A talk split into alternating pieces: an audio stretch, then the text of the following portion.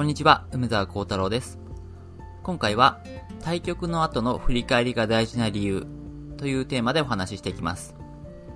と、前回までですね、あの、上達法の中でも、まず詰将棋、そして定石書についてお話ししてきました。で、今回からは、3つ目の対局についてお話ししていきます。で対局っていうのは、こう、将棋を上達していく上での、まあ、方法でもあるんですけども、それと同時に目的でもあると思います。というのも、将棋を上達したいっていうのは、要は、将棋で勝ちたいっていうことじゃないですか。で、勝てるとか強くなるっていうのは、それは対局で、の時に発揮されることなので、要は、対局で勝ちたい、そのために、こう、対局をするっていう、まあ、そういう話をこれからしていくんですね。なんで、もう、手段と目的がもう同じっていうか、まあ、そういう感じになってきます。で、そんなまあ対局なんですけど、やっぱりその、対局自体が目的になるぐらいなので、対局って基本的に、まあ、楽しいんですよね。そうじゃないですか、やっぱり。誰かとこう、対戦、対戦して、こう、勝った負けたってやったら、すごく楽しいんですね。だから、こう、上達法の中でも、これはもう、対局は勉強のためにやるっていうよりは、もう楽しいからやるみたいな。バンバンやりたいからやるっていう、まあ、もんかなと思います。まあ、ただですね、この対局をやって、でもそれでもあんまり強くならない場合っていうのもあるんですよね。そ、そこが注意が必要です。まあ、対局ばっかりやってて、こう、どんどんこう対局していくだけで強くなっていく人がいたり、あるいはまあそういう時期っていうのもあったりするんですけど、逆にこう、いくらこう、対局を頑張っても、なんかずっと強くならないと。まあ、停滞してると。なんか結構頑張って対局して時間かけてるのになんで強くならないのかなみたいな。そういう風になってしまうこともあります。なので、そうならないように、まあ、どうやってこう対局をすれば効果的に上達していけるかっていうことをお伝えしたいなと思ってます。で、今回のテーマなんですけども、対局の後の振り返りが大事。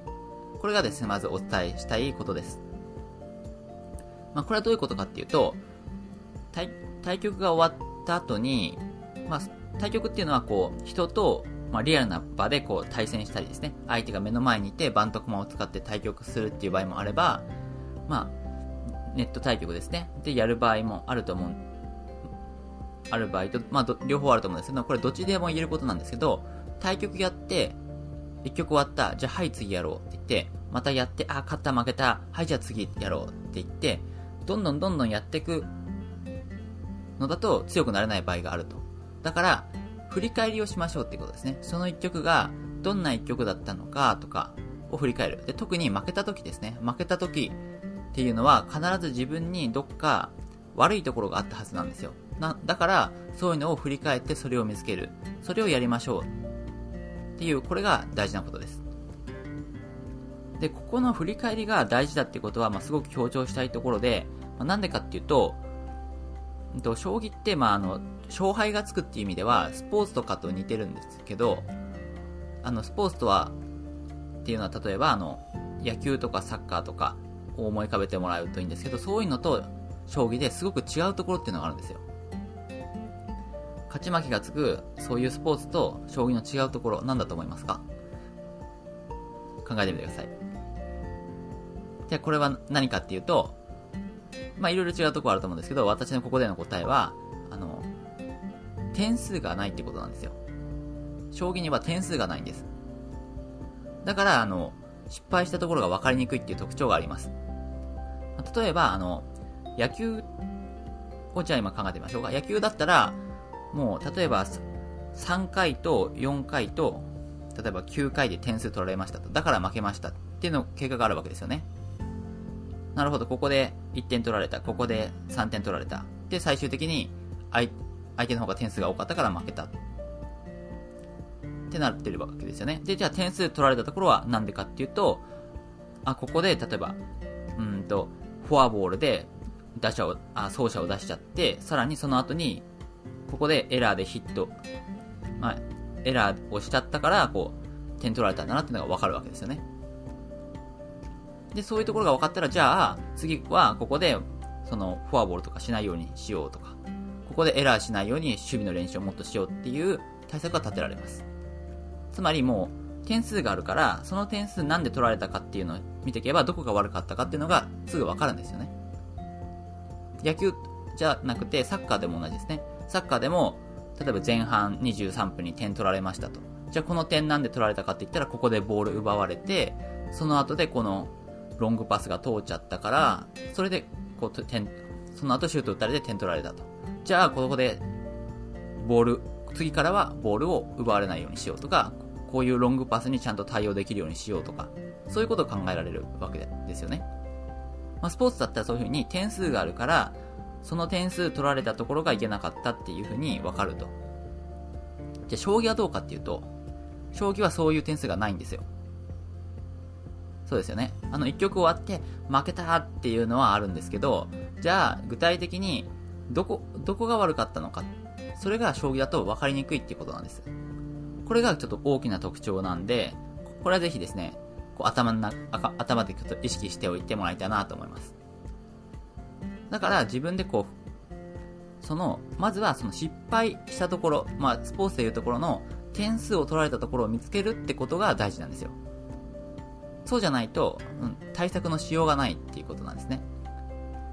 で、もしちゃんとその失敗したところを見つけて対策ができればですね、あの、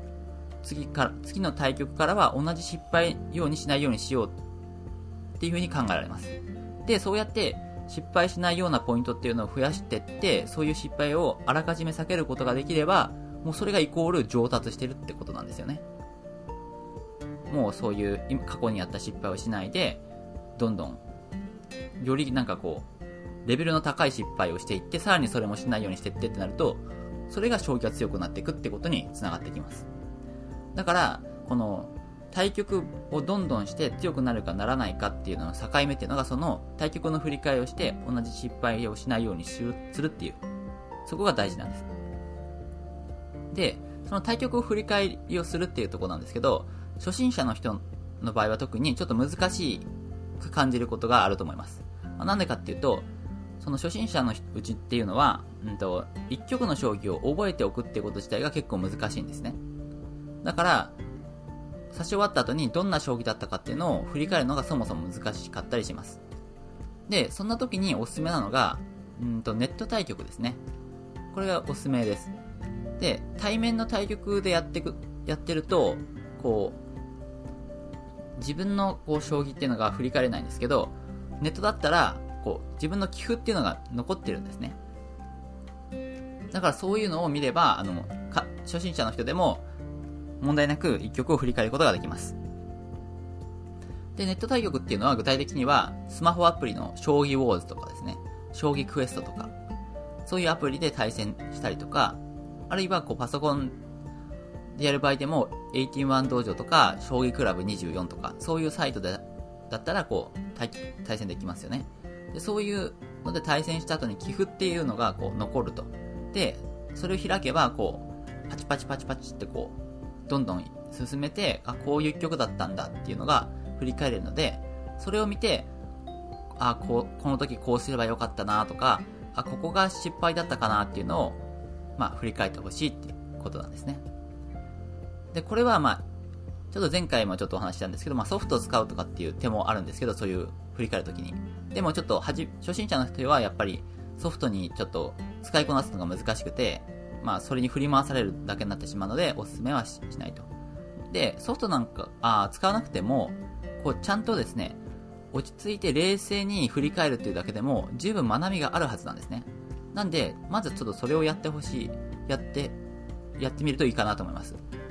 要は、こう、その対局した時ってこう、アドレナリンが出てるっていうか、こう、すごい興奮してるわけじゃないですか。あ、どうしようどうしようどうしようみたいな。そうじゃなくて、もう落ち着いて、うーん、なんかこう、あ、この時はどうすればよかったかなっていうふうに、落ち着いて振り返るだけでも、あ、そういえばこういう手があったとか、そういう手がですね、思いつくはずなんですね。で、あ、やっぱこの時はこういう風に攻められてまずかったんだなとか、で、気づくと、気づけると思うので、まあ、ぜひですね、それをやってほしいなと思います。はい。ということで今回は、えっと、対局の後の振り返りが大事な理由っていうことをお話ししました。これはですね、ぜひ、意識してやってみてください。はい。ということで今回はここまでにします。それでは皆さん、良い一日を。